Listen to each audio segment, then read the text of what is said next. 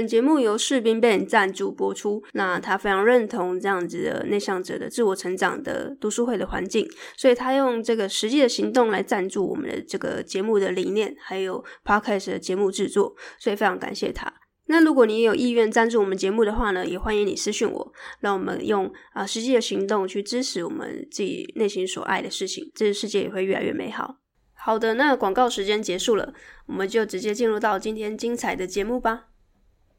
Hello，你好。哦，有 OK，太棒了，感谢。啊。大家晚安。对。晚上好，大家。嗯，晚上好，好，大家都加入了，感谢大家等待。刚才试了一下那个，就是设备。博婷应该是第一次 IG 直播，对不对？对，这是第一次测试 IG 直播，嗯，还还蛮新鲜的啊，什么都是哦，我从这应该是也是我第一次录有关于直播这样子的东西。哦，真的？嗯，对，之前都就是都比较是写部落格嘛，我记得你之前都是部落格跟 YouTube。哦，YouTube 啊，直播倒是没有试过。嗯，好啊，那今天就是因为博婷是精神科方面医师方面的专业，然后我就是因为身边有蛮多朋友，偶尔时不时，然后我自己也是，就是会有一些很焦虑啊，然后有点不安，然后很多的那种冒牌者症候群，然后今天来请教就是博婷的专业这样子。好，那大家如果来参加直播的好处就是你可以直接问，就是博婷，你有任何的问题也可以询问他。就是免费的，就是诊疗，对，应该进诊间看一次医生应该都不便宜吧？是啊，是的确如此啊。好，那博婷，你可以帮我们介绍一下你现在在就是马来西亚这边的医院服务吗？就是现在有在上班。嗯，嗯，然后对啊，我叫博婷啊，我全名是林博婷，我现在是啊马来在马来西亚担任呃精神科专科医生。然后基本上我在精神科工作已经大概有了六年这样子，那也是从去年开始啊，升任为专科医师。那呃，基本上这是我的正职。那当然，有些人认识我的也知道我在网络上也蛮活跃的。我啊有自己的自媒体，呃，首先一个是英文的电动版滑板自媒体，然后我还有第二个。呃，自媒体是解放军日记，是专门分享有关于网络创业和呃的相关资讯的。嗯啊，可是那个最主要是 YouTube 啊，所以这一次也是很少数，呃，以精神科专科医师的身份来啊做直播，然后来分享内容。对，就是因为呃，我本身之前过去研究所也是读类似医学相关的科系，然后也对心理学啊相关的研究，还有一些是疾病的探讨，我也蛮有兴趣的。然后之前因为博婷确实也就是比较分享自媒体经营这块，然后想说，哎，那不如换个就是呃，因为博婷有很多种身份，那我不如就再挑另外一种身身份来邀请，就是博婷来分享这样子。对，那等于是你现在专科的话会更忙了，所以你现在布鲁格这边是不是就变成是就停摆，就没有办法继续经营这样？应该就是一一阵子是怎么说呢？生生命就好像分时段这样子嘛，就当一个东西比较忙的时候，那其他东西可能就会比较缓下来。当然，时间分配和呃怎么讲，我叫 priority 轻轻重缓急这些东西顺序，还是还是要靠自己去做一些选择了。不过，嗯，如果大家有。呃，注意到我的 YouTube 频道的话，会发现前面几个月，这今年的年，呃，前面六个月可能都没有更新，然后最近，啊、呃，就选择了一个自己比较能够忙得来的节拍，就是每个月会有一个新的 video，所以大概就是这样，很多东西做，所以就要 有些要有些取舍，对，这样子。因为那时候看到博婷的，就是分享的时候，其实因为会蛮有共鸣的地方。是因为都是比较是医学相关的科系毕业的，因为经营自媒体其实比较少人是医学相关科系毕业。那在想说，就是因为在这条自媒体的路上，有没有身边的朋友很常问你说，他最近的状态可能不太好，或者是他觉得他好像快要撑不下去了？有有这样的案例去就是咨询过你吗？嗯，其实老实说，在自媒体，我会觉得以自媒体的朋友来讲。来做有关于心理上面的这样子的咨询，倒是会比较少。毕竟，如果想一想，也是呃，因为自媒体的朋友跟自媒体的朋友呃沟通本来就比较少嘛，就也也身边也没有那么几个，所以相对的来说，呃，当然被被这群人咨询到的可能性当然就是比较低了。所以就是嗯，那你自己本身会不会有这样的状态？例如说，就是你有很多身份，例如说像现在就是刚升格当爸爸了，然后同时要兼顾主业，然后有时候也要去经营副业这样子，然后今天又来跟我这样直播，那、嗯、会不会有一些就是生活跟工作会有点不平衡的状况？嗯，我是觉得，呃，生活跟工作不平衡是，啊、呃，怎么说呢？如如果想做的事多的话，很常常就会落得这样子的下场，就是生活跟工作不平衡。那，呃，当然，在不同的生活的不同的阶段，也有很多不同的选择要做嘛。就像像，呃，比如说今天我的宝宝才刚打呃疫苗。对不对？才刚刚刚打打普通的那个疫苗，然后他现在就就好像身体不舒服，在那边哭这样子啊，所以就就是呃，你就会知道哦，如果以后再有这样子的啊、呃，有这样子的东西会发发生的话，那你就要事先安排啊、呃，什么时候挪出时间准准备假期这样子的的事情，那就是经一事长一智嘛。那呃，我是觉得在生活上也是这样，当你做久了以后，你就会。生活跟工作不平衡是常常会发生事情，可是当当你发现到的时候，那你就会越来越懂得如何去平衡它，然后如何去做取舍，然后如何去做准备。嗯哼，对，那非常感谢就是博婷来抽空，因为平常工作很忙，然后今天有宝宝发生就是打疫苗的作用，就是真的很感谢每个受访者来，就是有拨自己的一些时间来参与。对，那我在呃。仿纲的部分其实有你也蛮多那种问题，就是假设性，但其实它是很真实的发生在我身边的朋友，然后我自己过去也是，就例如说像创作者，他很容易被数字绑架，例如就是呃最直接的就是可能我的部落格的流量啊，或者是我 YouTube 的订阅数啊，然后或是观看时数啊等等之类这样数字，我们可能会情不自禁都会一直很想要关注它，然后当不如预期的时候，心里可能就会开始有一点点。生病的状况，那这个这个环节只要一发生，他应该要怎么去面对，或是我们应该有什么方式去把它化解掉？嗯哼嗯嗯，OK。首先其其中一个东西是，嗯，听你这样子的问法来说，应该就是当我们在在乎某一件事情的时候，那我们一直去检检查这个数字，那如果这个数字没有到我们的预期或我们的期盼期望的时候，我们就有焦虑感。对。这就这这这其实跟平常就算没有在运营自媒体的人，有在买股票的人，应该有同样的 同样的的感受，是不是？你今天买股票，那今天如果涨了，那你就就很开心；那如果跌的话，你就有这个焦虑感。然后，当然这个焦虑感如果连续跌了五天，那你那个焦虑感就累积了五天，然后可能会造成你做一些不怎么好的投资投资选择这样子。那如果单纯是像你这样讲的，嗯。因为检查数字而产生的这个焦虑感，要如何去怎么说化解或者是减少的话，那其实最明智的选择还是要就像投资这样子，设立一些给自己设立一些规则，然后去让自己不会让自己不会再暴露在这么的多的焦虑感下面。就像人家在做投资的也会跟你说啊，不应该每天检查你的那个投资的 portfolio 嘛。你应该就可能一个季度、三个月检查一次，一个月检检查一次，最多这样子。那同样的，如果你会因为你的网站的这些流量、这些数据而感觉到焦虑的话，那你应该设计给自己一个强制自己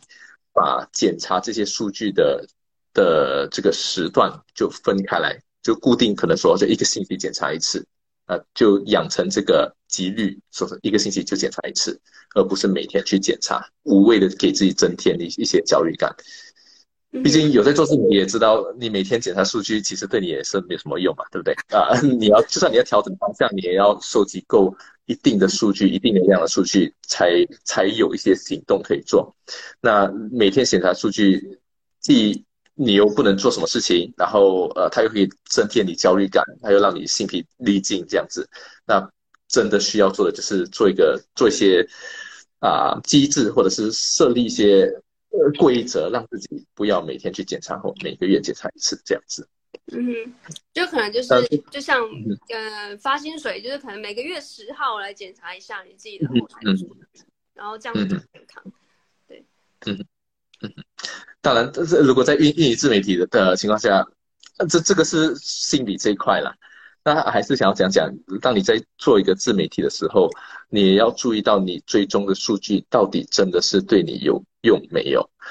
就比如说，在内容创作者如果在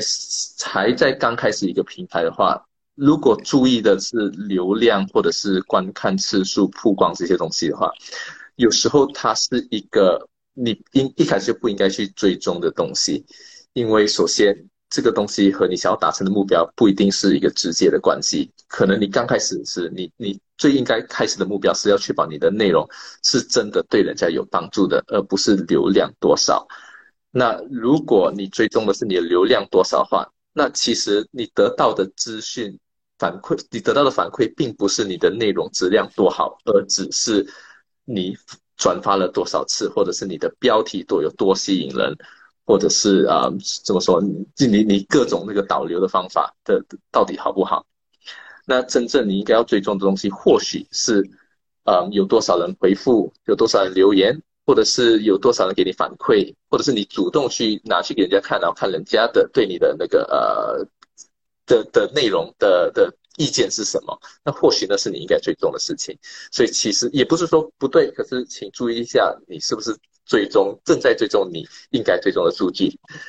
嗯哼，就是呃比较多人会去追踪是这种流量的数据，就是比较说 big data。Big data 就大数据跟小数据，就是有点像是质量的这种数据，就是说看一条一条的留言这样子。那因为其实大家会去看那个后台的数据，刚开始新手一一部分可能因为新鲜吧，你就会觉得说，哦，你刚尝试这样子一个创作的有有自己的后台，那你就一定会去观察自己每天的表现。但确实来说，那个数据刚开始很小的时候，你跳。多多一百个，多两百个，好像都其实差不了多少，就是它不是多一万、两万或者十万、二十万，所以那个跳动其实来说，并不是那么大的影响。但是因为你又去看了，就会变成好像你会影响到你自己创作一个路线跟心情。嗯，对，对。那呃，就是那。还有一个状况是我身边的朋友也会有，就是不管是其实是创作者，就像博婷说的，是蛮多可能上班族啊，或者是投资者，他们都会有一种冒牌者症候群，就是他可能会觉得说，哎，他是不是没有大家想象的那么好？他开始到一个高度的时候，他会开始觉得自己好像有一点点冒牌者的症状，好像会很害怕别人拆穿他这样子。那我挺有遇过类似的人，或是类似的病友来来去询问诊间这个事情吗？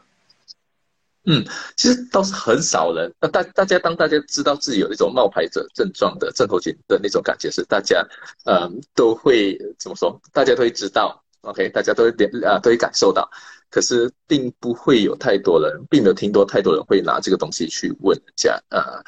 那那通常会等等到。会开始问这个问题的人，通常最主要的问题的困难应该是信心上面的问题吧？就是想说，你觉得你有冒牌者症候群，所以你就在做一些事情的时候，你就会好像怎么绑手绑脚，然后怎么不敢去做这样子。那首先应该先讲一个好消息，就是。如果你有冒牌者症候群的话，那代表说你在这个行内一定是有一定的呃能力，因为如果你没有达到一个能力的话，那你根本就不知道自己不知道什么东西，是不是？就相信你也可能听过一个一个很出名的那个呃的的 phenomenon 一个状况叫做 Dunning-Kruger effect，就是最不不对对这个呃行内最不了解的人，反而最有信心。知道一点点的，反正最有信心，是不是？所以，当你自己发现你自己有一点冒牌者症候群的时候，代表说你真的是在对这方面是有一点点了解的，或者是比比多数人都有了解，所以这是一个好消息。那当然，第二件事情是我们不要让这个感受冒牌者症候群的这个感受影响到我们的产出，或影响到我们正在做的事情，是不是？那这时候呢，这方面呢，我觉得有重要的是两点。第一点呢，是你要接受自己有这种感受，就是我知道我有，我会觉得我自己不够好，或者是啊还还不够好。那这时候你你不需要去试着去化解掉这个感受，你知道有这个感受，然后你让这个感受，你利用这个感受，让你更怎么说呢？呃，让你驱使你自己去不断的进步，就学更多，让自己更好。你不需要太在乎有这个感受。然后第二件事情呢是，嗯，尽量把专注能力放在于你想做的事情和你达想要达成的这个呃的的效果，或你想要完成的任务，而不是你自己这个本身。不要把专注力放在自己上面。比如说，如果今天在呃跟你直播的时候，我一直想着，哦，呃，我平常那种会诊的时候，我都是讲英文的、华文的，我可能不会讲哦，就就好像呃，可能台湾的呃精神科专科医生会讲的比我更清晰，什么东西，那我我我就没有办法真正的呃怎么说帮助到正在听直播的观众，所以我会一直一直需要提醒我自己的是，这跟我我一点都不重要。OK，我今天来讲讲分享这些东西，我自己是很不重要的。重要的是我想要达成的效果是什么？我想要达成的是在听的人能够得听到一些对他们有帮助的事情，然后我就把这个专注能力放在他们身上。那现在来讲，就算我今天只是懂得一点点精神科的东西，那如果我懂得这个一点点对在听的人，在听的某个人有帮助的话，那我的任务就达成了。那我自己到底是多厉害，或者是多不厉害，或者是多冒牌，那没有关系。最主要是我要达成我能够，我希望能达成的那个效果，能够给人家带来一些价值，这样子。嗯，我觉得这个分享的超好的，因为其实因为大家都会有冒牌者症候群，确实就像博婷说，他如果他没有到一个高度，他没有看到他的视野现在看到的东西，他不知道原来他已经到达了一个高度，然后其实。呃，他会教说，他下面有人，前面有人，就是前后都有人的状况下，他才会知道说他自己其实在一个可能不上不下的状态。但是如果他今天就是完全什么一无所知的状况的话，他根本也不会冒牌，因为他根本就是才刚生下来一个一个 baby 嘛，所以他也不知道什么东西是真的，什么是假的，或者谁是对的，或者谁是这个行内最厉害的。所以在那个状况下，其实他反而会进步的最快，因为。他就是初生之犊不畏虎这样子，那到后来就像博婷刚刚有用自己的例子去说明说，哦，自己可能是算是精神科医师，但是还有分就是美国的精神科医师啊，台湾的精神科医师。那在精神科界可能就已经也有分是这个大佬等级，或是已经职业很久的医师，那怎么比都比不过，就是要要怎么比，要比什么？就是什么层次，那个就是永远比不完，就确实是专注在自己能给予的价值的部分。对，所以就是也，我觉得会给很多创作者蛮多的勉励。嗯，好，那下一题就是，呃，还有一个问题是我想要问的，可能也是蛮多人在就是 COVID 之后，蛮多人都是在家工作或是远距这样子，那反而因为。没有通勤时间的，所以你不会有说，哎，你要出门上班，然后搭公车，或者是你要走路回家，就是捷运之后要走路回家的这个交通的时间，所以整天在家时间变多了，然后朋友也约了状况下，你也没有出去，然后社交活动活动也变超少，那开始变得社交能力就变得很低落，然后人就变得很很焦，就是很焦虑，然后很忧郁的状况。那这时候应该要怎么办？虽然就是好像解法就是多出去走走，但其实有没有什么方式可以替代？就是说，哎，可以用什么方法去就是替代掉这样子？嗯，呃，你是指替代掉，嗯、怎么讲，化解掉这个焦虑的感觉，还是？因为例如说，像现在可能 COVID，它现在可能比较呃没有之前那么厉害了，但是大家还是会避免说，哎，要社交的时候，可能还是会考虑一下要不要出去，但是。要怎么样？就是在啊、呃、没有出去的状况下，他还是可以去执行说，哎，社交的这个原本的呃能量还可以正常的释放。如何在居家办公，就算没有定时的呃，嗯嗯，OK，我我我我我先呃讲讲另外一件事情好了，有关于好像你讲说现在这个 COVID 的时候居家办公，大家都会待在家里等等等等。那呃，一个其中一个我觉得很常见的就是呃，常就尤其是 COVID 的前面这一年，我们常常遇到的就是大家办公都没有都没有通勤了嘛，在在家里办公，那马上发生的事情就是工作跟休息跟社交跟吃饭什么这些东西的整个环境整个仪式都被打乱了。那以前呢，是一个人可以在上班的时间就上班，回到家时就可以啊，手机一关，电脑一关，就把上班的东西留在工作的留在办公室里面。那现在当工作跟呃生活全部都混在一块的时候，那就变成这个工作跟生活的界限就不见掉了。那生活跟工作的界限不见掉，会发生事情就是无时无刻在家里都在工作。那这当然是。给上班族在 COVID 这种居家办公的时候发生的事情，那当然给全职自媒体创作者，这一向来就是这样子嘛，对不对？就是在家里就是办公，然后跟呃生活的界限都或许从来就没有这个界限。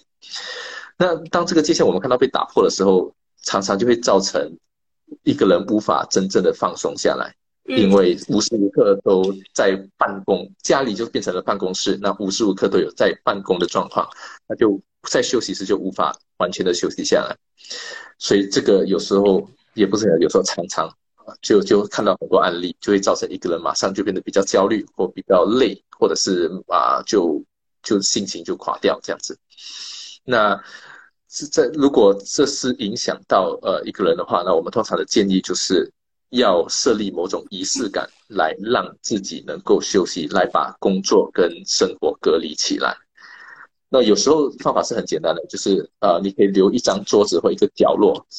称称之为办公角落，然后就只有在那边才能够做工作的事情，然后离开那个地方过后就是生活的，留给生活。这样的话，那个能够让自己呃的潜意识知道工作是这个角落，呃，离开这个工作这个角落就是应该是放松的时候。然后另外一个阶段，另外一件事情也是时间上面的呃的怎么说呃的规律，就是。定下来什么时候是工作时间，呃，强制设定什么时候是不工作的时间，这样子呢才能够帮助你在该休息的时候有休息到，然后在工作时比较容易专心，而不是在工作的时候会分散注意力，然后在休息的时候又无法好好休息。所以仪式感，尤其是这种要控制，但我们要控制我们无法。用嗯，怎么说，理智用头脑去控制的东西的时候，常常最有效的就是仪式感，用一些仪式感来来控制这些我们不能控制的情绪，这是一点。那当你提到另外一个视角，说在久没有跟人家讲话，没有跟人家交流的时候，嗯，那那个焦虑感就要再一次踏出去啊，跟人家交流什么东西，或许那个焦虑感就会比较高。那这个是呃必然的，尤其是给一些本来一开始就不怎么习惯或对于跟人家交流比较不自在的人，那久没有做了，那他们就会，当然我们都会开始觉得好像不怎么自在。那这时候呢，其实他的出路也只有你要去克服它，那个东西才会回来。那所有其实所有。有关于焦虑的东西，到最后的解决方法就是都只有是去克服它，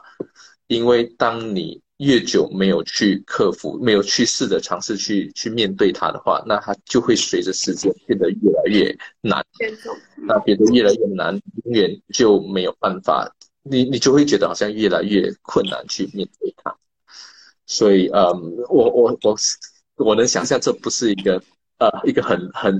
很怎么很甜蜜的答案，可是这这真的是呃怎么说呢？呃，他他的其的唯一一个出路。那当然呢，他后面的其他的技巧是包括于怎么，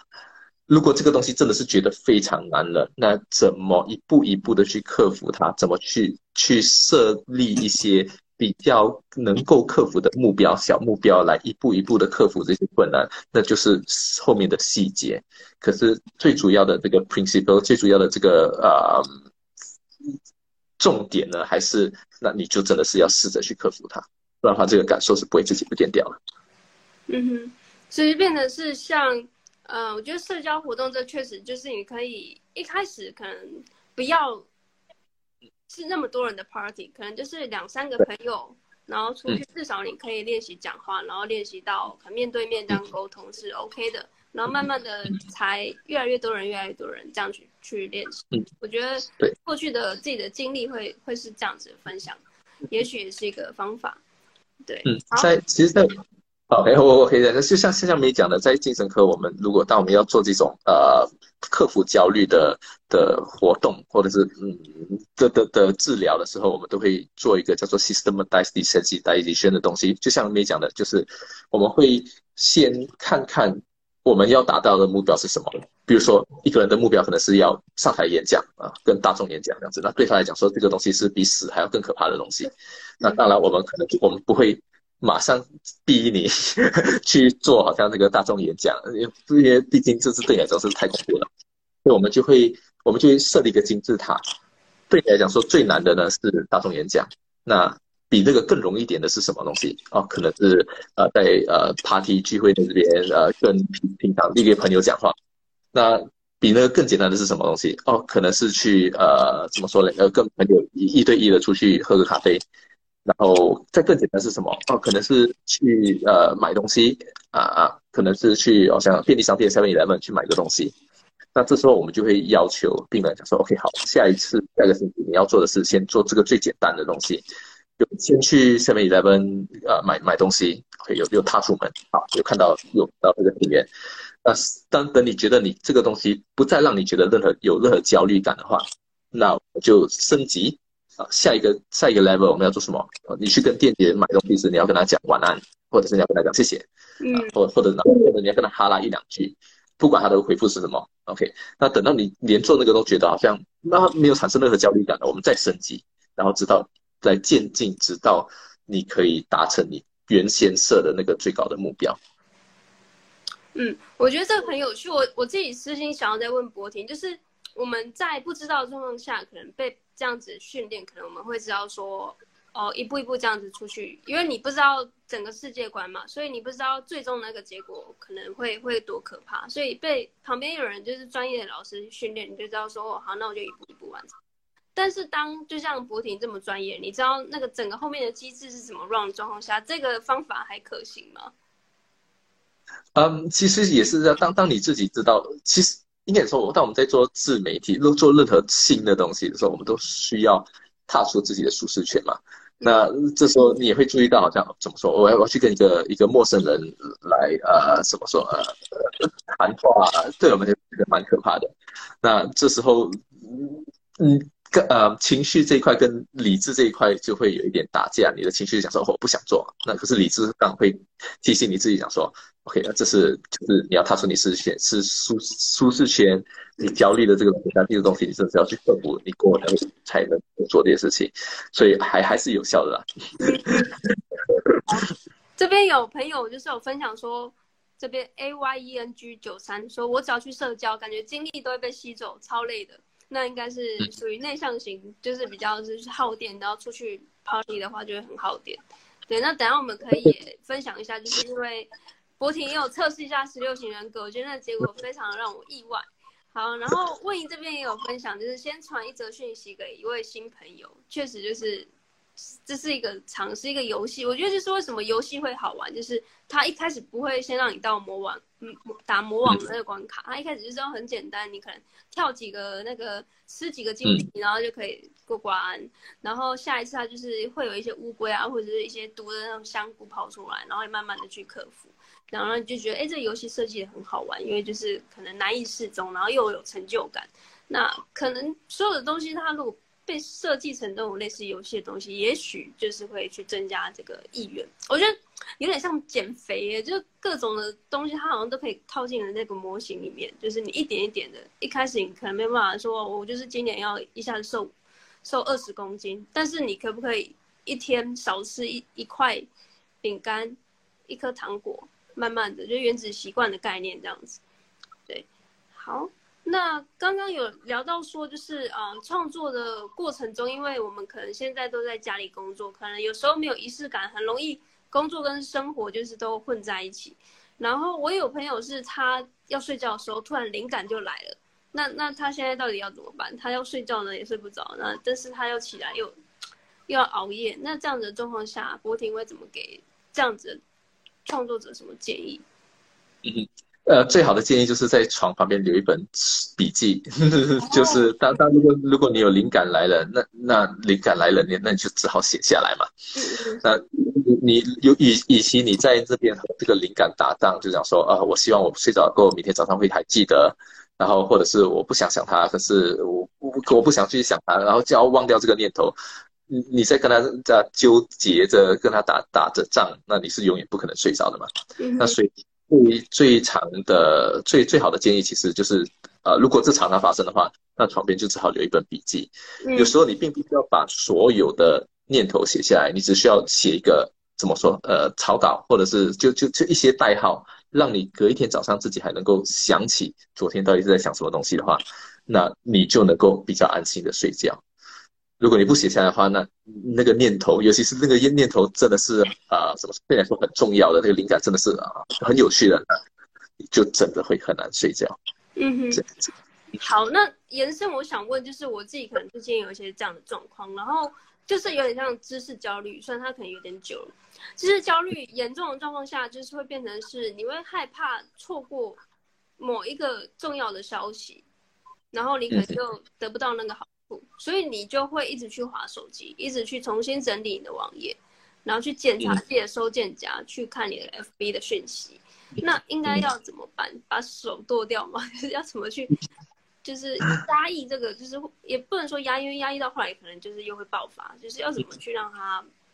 转成另外一种可能行动的步骤嘛？就是博婷这边也应该会有蛮多人来询问网络成瘾或是相关的成瘾的问题，对不对？嗯嗯，那网网络成你就好像呃我们会 check 呃我们的 email 嘛，就我相信呃我我自己本身也是一天会 check email 三十多次四十多次这样子，可是我能够接受，因为很快啊。嗯，那。那它它它背后的逻辑就是，当我们在做一些东西，然后当它的那个结果是不确定的，比如说我们 check email，有时候会有新的 email，有时候不会有有没有新的 email，或者是我们呃 check 数据，有时候有新的数据，会有新的留言，有时候没有没有呃新的数据留留言，类似这样子东西。那每一次当它有新的数据、新的留言，比如说或者是新的 email 的时候，我们都会得到一点多巴胺。嗯，所以它就会让我们有刹那间的觉得好像有一点点的小快乐这样子的感觉，所以它跟平常呃所谓的上瘾是一样的道理，就是当你习惯去追这个多巴胺的呃这个我们叫做 dopamine hit 的时候，那它就会让你有养成这个习惯，一直重复的做这样的事情。那当然你要把所有的这种所谓的坏习惯铲除掉。有时候是蛮困难的，对不对？那，呃，我们当然是可以，可是呃，他每一个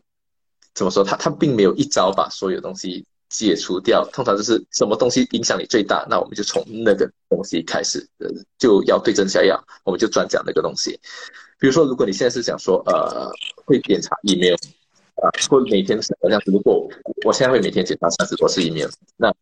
对，如果我觉得这个东西已经影响到了我的 well-being，我的那个精神状况，它让我太累，它让我无法真正的休息，那我无法活在当下，那我想要把它去除掉的话，那我就要想一套方法，能够让我呃怎么说嘞？让检查一面很困难，然后也要呃怎么说？设立一些给自己设立一些规则。或许我可以设立规则说，OK，我只能让我自己在呃早上一起来的时候和可能中午的时候检查 email 这样子，那那我就逼自己要要想办法，然后想一些机制来逼自己只能做这两次，做这两次这样子。那这个真的就是很因人而异，你要你要真的是了解一个人的习惯，了解在你检查 email 的时候。上一步可能是正在做什么，然后你你要你要检视一下你自己的习惯，然后看看可以从哪里下手。所以一般上来讲说，呃，如果我们遇到这样子的呃人的话，我们真的是要很，就是要真的是要问很多问题，然后要很很仔细的知道他们的平常的习惯是什么，然后再看看我们可以改变什么东西来来呃减少这样子的动作。就像有些人不想要整天查啊。呃社交媒体，那他们就把社交媒体呃删除掉，那是最直接的方法。那要检查要查社交媒体的时候，就用电脑查，这样的话就会一直去去查，这是其中一个方法。那呃，就有有甚至有一些好像 applications 可以 APP 可以强制你说啊什么时候可以开什么东西，有这样子的限制，那那也是其中一个方法。就是看这个东西对你来讲有多重要，然后你需要想要花多少心思去去铲除掉它。当然，呃，像刚才你提到的《原子习惯》这本书，它里面也有很多，呃，怎么说嘞？有很多方法，提供很多方法啊。那那如果大家有有很多这种想要养成或者想要铲除的习惯的话，那可以照着《原子习惯》里那本书里面的一些 tips 那些一些方法，然后去实实行。那那个是其实是蛮有效的。嗯哼。如果你记错啊，那本书有提到，就讲说你要把习惯好的、坏的习惯，把它变得更难，让它变得有些好像呃负面的，好像惩罚，马上有些惩罚这样子，这这些这些东西了。嗯，好，大瑞哥有说，他都直接把手机丢在另外一个房间，是啊，就是完全视而不见这样子，对，眼不见为净。嗯嗯，就让它变得比较隐形，这是另外另外一个呃，我相信在 Atom 呃 Atomic Habit 原子习惯有提到的东西。嗯，我这有一个疑问呢，为什么坏习惯会比较容易成瘾，但是好习惯很难成瘾？就是我们会很常听到一个人说，哎，他可以一直吃热色食物，或是他就是很喜欢滑手机，就是类似的坏习惯，他很快的就可以上瘾。但是你好像我身边比较不会有人说，哦，我很喜欢运动，然后运动成瘾，或者是我自律成瘾，或者是其实好习惯比较也有，也也有吗？嗯。嗯其实老老实说，呃，之所以一个东西要养成习惯，要不要成瘾，它就是需要有这个我们刚才讲的那个 feedback loop 嘛，就是你做了以后，它让你觉得开心，然后那个开心会让人继续做。那吃的是食物，当然也是会会成瘾嘛，就是你你吃了以后你就开心，然后然后呃，你下一次你就想要吃，很重复，因为它是很呃有有奖赏的，有 rewarding 的一个一个动作嘛。那当你讲说好习惯成瘾，其实也，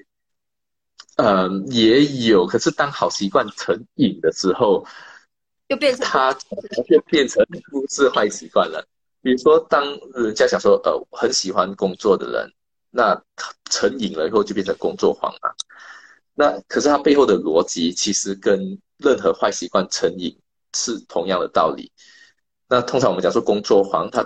的底层逻辑就是。当你在工作的时候，你会觉得有一种安心的感觉，因为工作的时候是一个你可以控制的东西，你觉得你有在向前，那任何生活的其他的焦虑感觉上都好像不怎么重要了，因为你正在工作，这是一个很很怎么说，很很很正义、很正确的呃事情，应该做的事情，它会让你一种有一种安心的感受。然后有时候它也是变成你一个逃避问题的理由，你的家里有多乱，你的什么夫妻关系有多差，在你工作时都。都呃不怎么重要，是不是？而且工作也是有所谓的 checklist，你可以 check 的，就是讲说你有一些好像工作单，然后你可以你可以啊、一一个一个这样子解决掉，所以它也是有这种这种成就感。所以当你依赖工作来逃避一些东西，或者是来逃避这种焦虑的感觉，来逃避其他生活的问题的时候，它就会让一个人变成慢慢的变成工作狂。那他这时候变成工作狂过后，他就再再也不是一个正面的东西了。所以是这样，那节食也是本身也是一件事情。当如果你有做过间接性断食的话，你你或许会有这样的感受。当当你，嗯，就就当有一类人是叫 anorexia，中文不知道怎么说，就是就是那种节食非常非常极端的那个节食症、厌食症，sorry，他的那个厌食症，嗯，有一些厌食症、厌食症的的。底层逻辑也是一样，就是当你在不吃东西的时候，你会感觉到你自己可以控制你自己的生活。那那种你可以控制你自己的饥饿感，你可以，你你你可以驾驭你自己的那种好像呃饥饿的感觉啊，这种痛苦的感觉啊，你就觉得好像哎，you are in control。那这种感觉呢，就会让你觉得很享受这种饥饿的感觉。那久而久之呢，它就变成一个不怎么好的事情。所以。也是一样，就想说，不是说好的东西它不能上瘾，是好的东西上瘾过后也不是好的东西。嗯，对，我觉得这个蛮有趣的，就是 Win 这边有分享，因为好处可能是短期内不明显，就例如说，哦，健身，它可能短期内它不可能隔天马上肌肉就长出来，这样，所以大家就不会倾向去做健身这这件，就是运动这件事情。嗯，好，然后我们再来看一下，所以呃。这边我想要问的是说，像知识焦虑，刚刚我提到的就是像网络成瘾这一块，也是我之前呃，我觉得应该是蛮多创作者或是自媒体的人都会有这样的状况，因为他必须要去摄取现在最新的消息，不然他漏了之后，他可能就没有办法在第一时间去创作，就是抢到那个风头，所以就可能会有一直想要去划手机的这个冲动。那到后来，我觉得会不会会因为这个状况？有些人他开始会失去了，就是迷失了创作那个初衷。就是一开始他确实是很有那种热血，是我要帮助谁做什么事情。但是后来因为可能流量的关系，或者是各种的其他的诱因，导致后来他为了追逐流量，他慢慢的偏离他创作这个轨道了。那应该要怎么再把他拉回来？还是也没关系，就就去了这样。其实看看你最后的目的是什么。如果你你纯粹就是一个创作者，呃，然后就为了分享，然后在在中其中找到乐趣，那随着心情，那那你你创作的这种情绪，这种享受的感觉就是最重要的嘛。那你要怎样做最享受，最大化这个享受的感觉，就是你应该做的事情。所以想要做什么就做什么，对不对？那可是如果在一个一个一一个商业的角度来讲说，如果你的内容创作是一个生意，你是要拿来赚钱的话。那你就真的是要有一个目标，那这时候各种的目标设立机制就是很重要了。看你是要用 KPI，你要用 OKR，你要用自己的什么目标设立机制，都会让你至少有一个方向，然后在短期之内或中期之内，你就往这个方向行走。那接下来呢？当然不方向，并不是不不，当然方向并不是一个不能更改的东西。可是也是就像投资一样，你要知道那个，你要先事先定下来，要理智的定下来，这个适合更改的的的频率应该是怎样子。如果大家都知道每一天更改都投资策略是最坏的策略嘛，那大家都知道投资，如果你要更改策略，你要调整这个 profile 的比率，通常都是说可能就是三个月一次，或者是半年一次，甚至一年一次嘛。那当你在做自媒体，当你在内容那当内容创作是你一个你的生意的时候，那你的目标也应该是一个中期的目标。就你知道你定下来目标是可以更更改目标，可以调整目标，但是目标当然不是每一个星期正在更改的，而是你要往一个方向走一阵子，你才会有足够的数据，才会有足够的经验来知道下一个更应该更改的目标，或者目标应该怎样调整。所以，如果我会觉得，如果像是像我这样子在办，不是全职在做自媒体的话，那目标更改，嗯，其实半年一次或者是一年一次，算是比较呃理性的的频率。那当然，如果你是在全职在做的话，那可能你的衡量那个更改频率的的的的会会比较不一样啊，可能就是一个月一次，或者是甚至三个月一次。嗯哼，但是也是一样，就是这样。你要在你理智的时候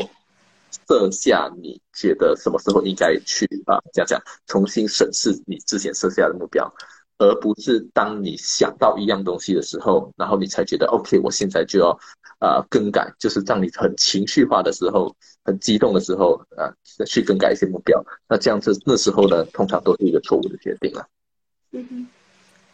那这边我还想问，就是说，像创作者他可能他在想初衷这件事情，因为我之前也很喜欢看一些 YouTube 的创作者，像现在很大 IP 的，像呃，可能之前有类似陷入忧郁相关的创作者，就是阿迪啊，然后还有蛮喜欢那个创作者叫台客剧场，他每一段时间他就会开始有一个影片开始说他可能现在陷入一个很低潮的状态，他可能不知道为什么自己要拍影片的，又或者是因为。随着看的人越来越多，所以下面留言的数量也确实越来越多，回馈越来越多。但是有正面也有反面的。那当有反面的声音出来的时候，内心可能就开始有非常多的错综复杂的一个效应。因为你很想把这件事情做好，所以你可能想要让每个人看到你的影片都是开心而且觉得很满意的。但是当这些声音出来的时候，要怎么去排解，或者是直接关掉不看吗？那这样子。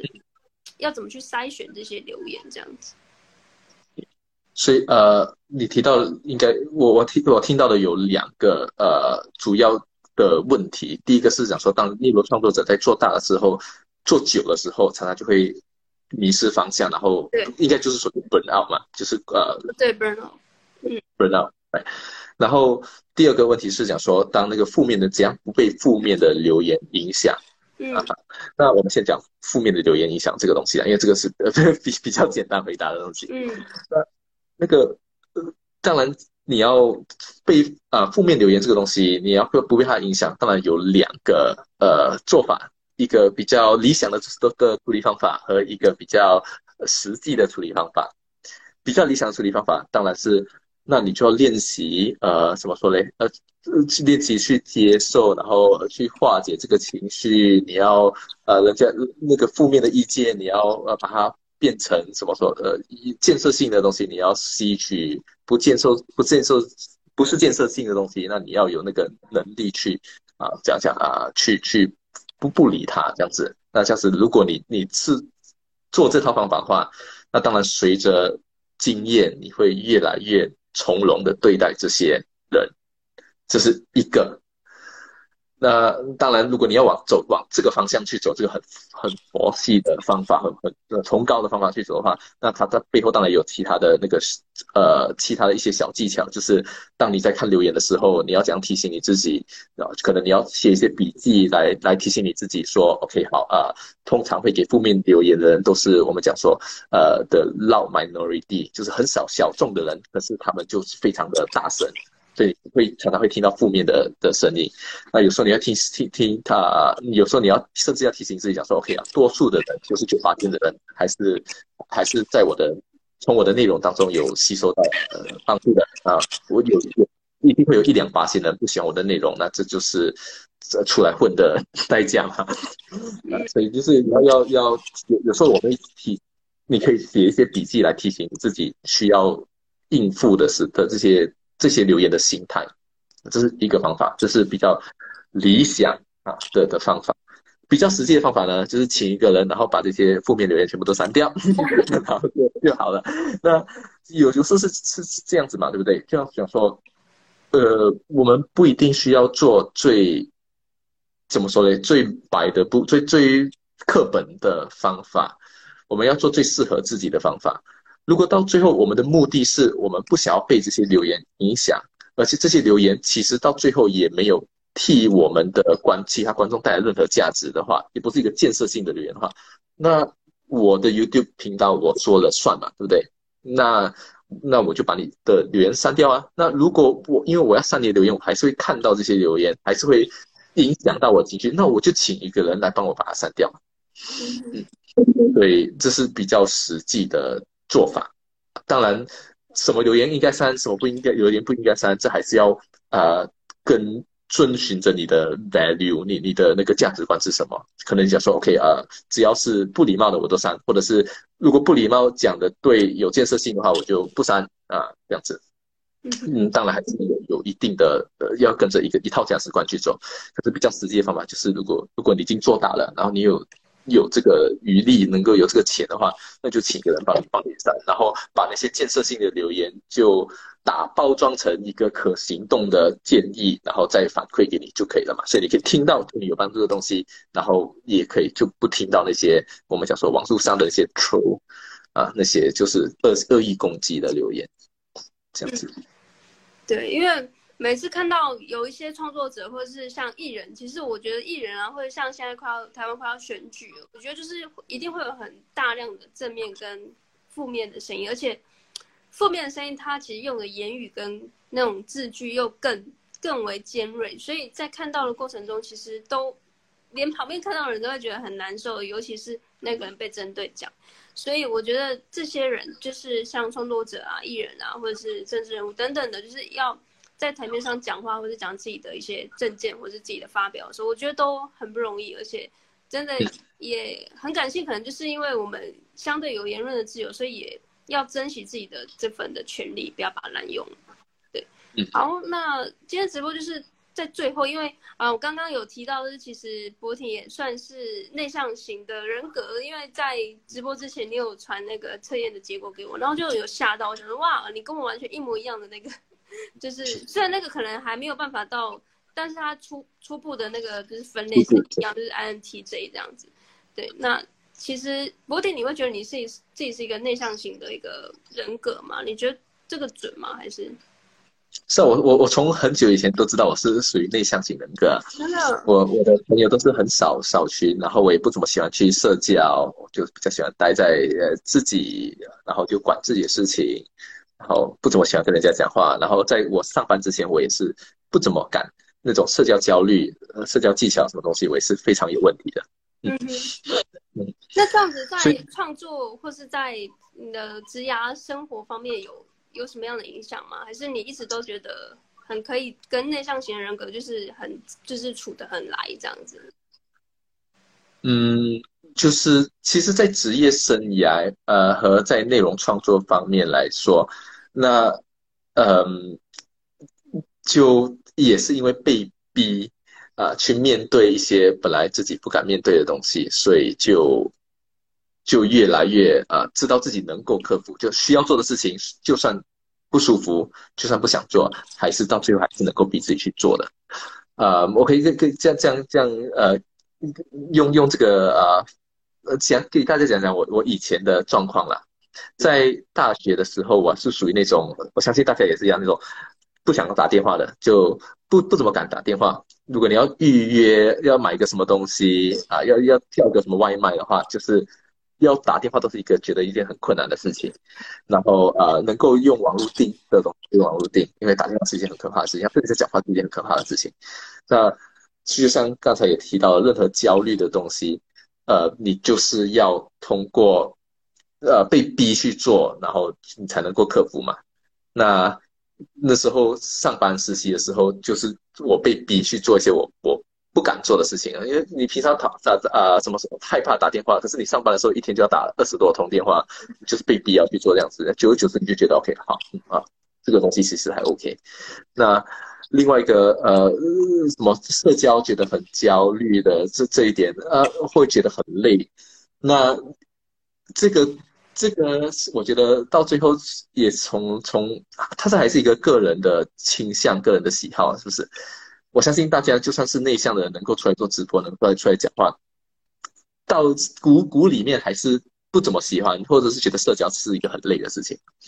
那那我以前是，比如说，呃，我去毕业典礼的这种大场面的时候，我我是属于那种会躲在厕所里面，然后休息一下子，然后再再出来的那种人。就是这种东西真的是也是我一直觉得很累。可是到最后也是一样。被你，当你被逼做的多的时候，那你就会慢慢的觉得，OK，好啊，我可以慢慢的克服啊这些，这就会开始变得越来越强壮。所以是也是这样子的一个经过吧。嗯嗯啊啊，第二 part 的问题好像忘记了，你你的第二 part 的问题是什么？嗯，诶、欸，没关系，我我也要这样问。刚有一个朋友有问说，哎、欸，我内向，但是遇到会。click 的人就会很嗨，可是我不知道什么是会 click 的人，是是马来西亚这边的用语吗？还是？啊，嗯，是啊，就是很按很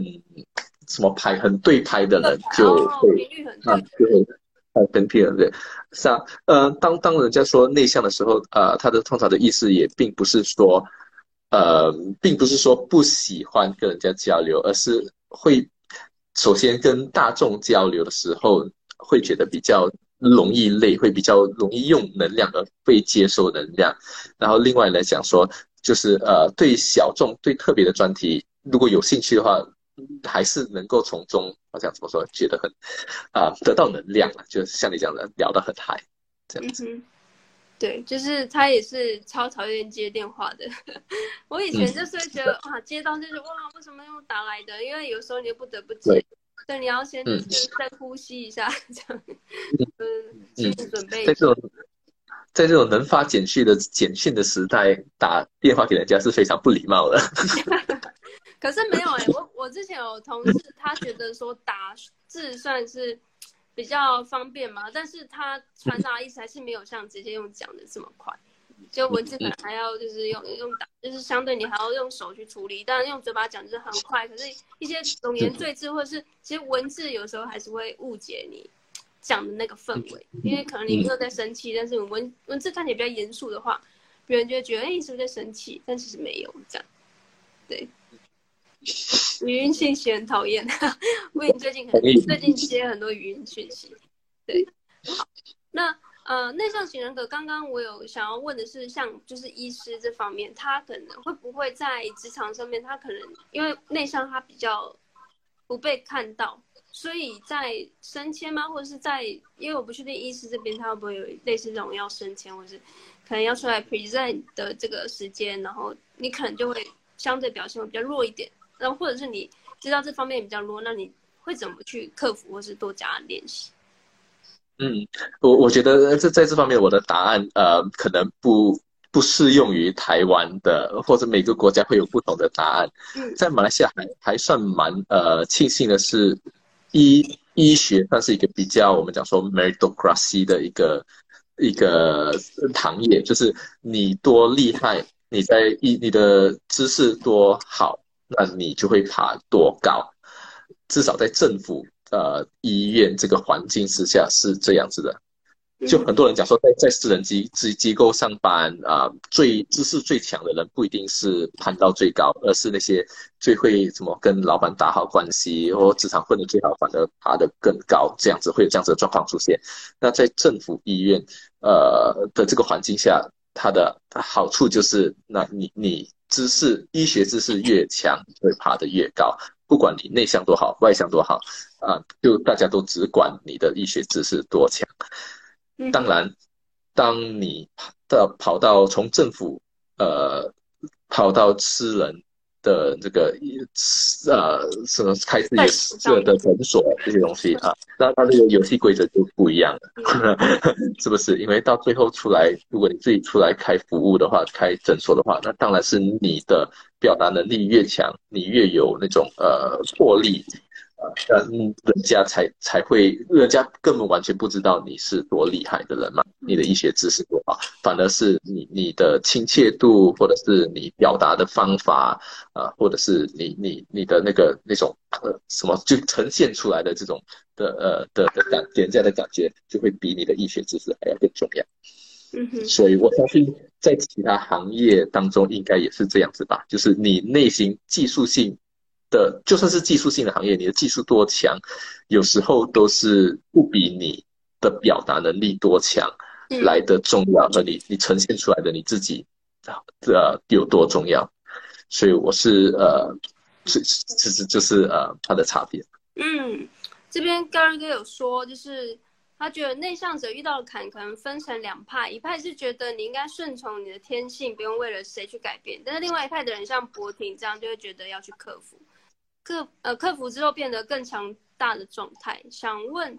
我们对于这两派的想法是如何？那博婷，你觉得你这边的答案就像盖瑞哥说的吗？我觉得到到最后，呃，每个人对他们自己生活的要求都不怎么一样。那有些人就觉得好像，呃，比如如果今天我的如果我的老爸是那种啊，好像很很有钱的啊，亿万富翁的话，那那我就会是那个呃，顺其自己的 的情绪是怎样子就应该要怎样子，我就属于那那那那种人，就就开心就好嘛，对不对？哈哈。可是如果今天我我我的我对我的人生的要求不怎么样，我希望我自己能够做什么事情，我有一个目标，我我。对人生未来有一个要求的话，那我当然是需要朝我的目标去走，然后做能够让我更贴近我的目标的事情。那现在这就是必须要克服这些东西，才能够做我需要做的事情，来达到我想要达到的目标。嗯，我的话，我也会比较倾向，嗯，后面那个，诶，确实就是要去克服，因为。其实这个克服，它不一定是只有内向者要去克服，因为像我之前有听过其他外向者创作者的分享，他说他们其实也有自己的必须要克服的课题，不是只有内向者有。就例如说，他们可能要一直出去外面才有办法得到能量，所以导致他们反而是静不下来做事情，或者是他们很容易会有焦虑、恐慌，或者是失眠。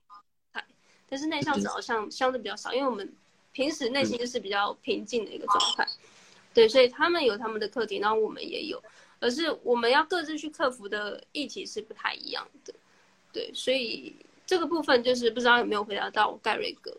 然后我另外也想要分享，就是嗯，内向者其实为什么要去克服，或者是外向者要去克服某一些他们自己人生的课题，就是为什么大家不安好的，就是顺着自己的顺流的状态？我觉得是因为真的有个目标要在，但是你中间过程中可能有一些要去排除的一些障碍要去克服，你才会去想到要去做这件事情。不然其实就是在家里就好，或是你你就真的顺从自己的天性。对，就是就是类似躺平这样子也，也也没有不好，但是就是因为你有一个远大的目标，所以中间有一些可能有有想要去呃充实的技能啊，那你要扩充外挂这个技能，你一定就会有一些障碍要去克服，去学习这样子。好，那最后呃，博婷这边可以再帮我们分享一下，你觉得对于内向型的就是创作者，他可能我我自己觉得最大的一个难题是，就是像。呃，要要去发表、发布我们自己的内容到别的平台，这个东西，我觉得一开始是很困难的，因为我我觉得很害羞，或是我我不知道我东西够不够好这样子。那你会有什么样的？对，你会有什么样的经验可以分享？这这个也是我我从其他内容创作者学来的一个一个啊呃，呃怎么说呢？一个心态就是。你真的是要不断的提醒提醒你自己说，如果你真的觉得你的内容有价值的话，那你留着不给人家讲话，不不给人家知道话，那你是不是就对不起对方？是不是？如果我今天有一个资讯，我能我知道能够帮助听到人的话，然后我不跟你说的话，那我是不是就对不起你？我是不是很自私？是不是？所以。这是两点想说，也是回到刚才讲的，当你在分享内容的时候，分享任何东西的时候，你都会要出自一个帮助对方的心态，就讲说，OK，我有一个有价值的东西，那我就是要，就是要拿来送给你，这样这样子。那如果你有从那个心态的话，那你就把把注意力都放在对方身上，呃，能够带给对方带来的帮帮助的分身上，那你就比较能够跨越你自己的焦虑，或者你就比较不在乎自己的焦虑。这是第一点，嗯，第二点呢，就是你当然是要对自己的内容要有呃信心，你要知道这个内容有合格，是不是？所以你才才会有这个怎么说呢？才会很坦然的把这个内容呃拿给大家，或者是分享给大家。所以是我是觉得这两块，就是说，如果你觉得你自己的内容真的是好，写得好，对人有帮助，你就不得不，你就不应该不把它分享给。更多的人，甚至砸钱打广告，把它推到更多人的身上，那都是你应该做的事情，是你对大家的服务。所以，如果你有这个心态的话，它会会比较帮助你，呃，怎么去去呃，怎么说呃，分享推广，分享推广这样子。嗯。然后另另外一个也是一个很有趣的是，呃，不知道大家认识 Oprah 吗？Oprah 那个在美国有一个。啊，胖胖的黑人女生，她做节目，然后她在节目上一直请嘉宾，一个蛮有有名的美国呃主持人。啊，她大家不认识她没有关系，大家记得她在节目上面呢，曾经有一次有赞助商来赞助车子，所以呢，他就在节目上就指每个人，然后就每个人都可以得到一部车子。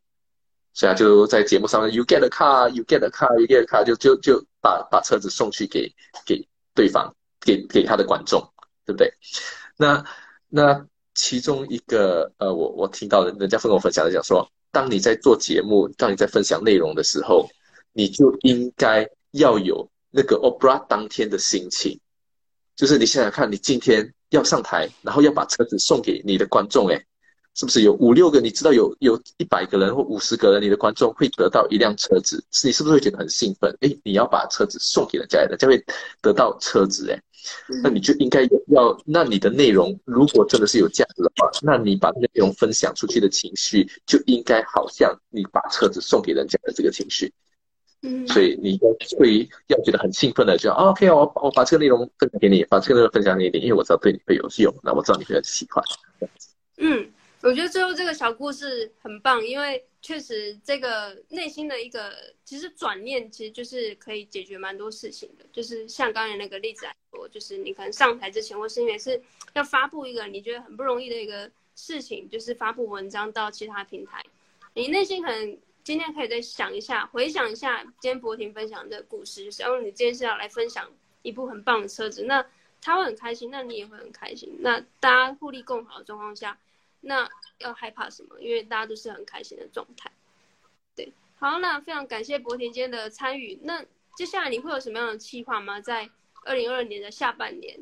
持续的在嗯正职工作之外的自媒体的部分。嗯，嗯呃，现在自媒体的部分规划来讲说，对解放军日记来讲说比较重要的东西就是每个月应都会产出一支呃 video，跟人家分享有关于网络创业的各种相关资讯，或者是成功案例，或者是啊、有有关于心理层面的东西，这样，呃，一个月一支 video。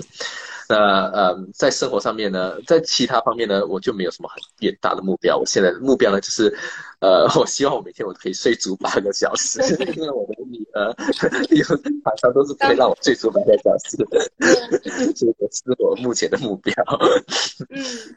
对，很开心，就是是刚就是小小朋友生下来，就是一定会很担心，就是刚打完疫苗啊，然后害怕他生病啊，或是什么状况。所以真的很感谢博婷今天参与这次的直播哦，对，那希望大家都会有收获，相信大家也一定都从刚刚到现在，应该每部车子都送到大家的手上了，现在每个人手上都有一部车子。好，OK，那感谢博婷还有大家的参与，那大家晚安，拜拜。晚安大家。博婷晚安，拜拜。谢谢你，拜拜。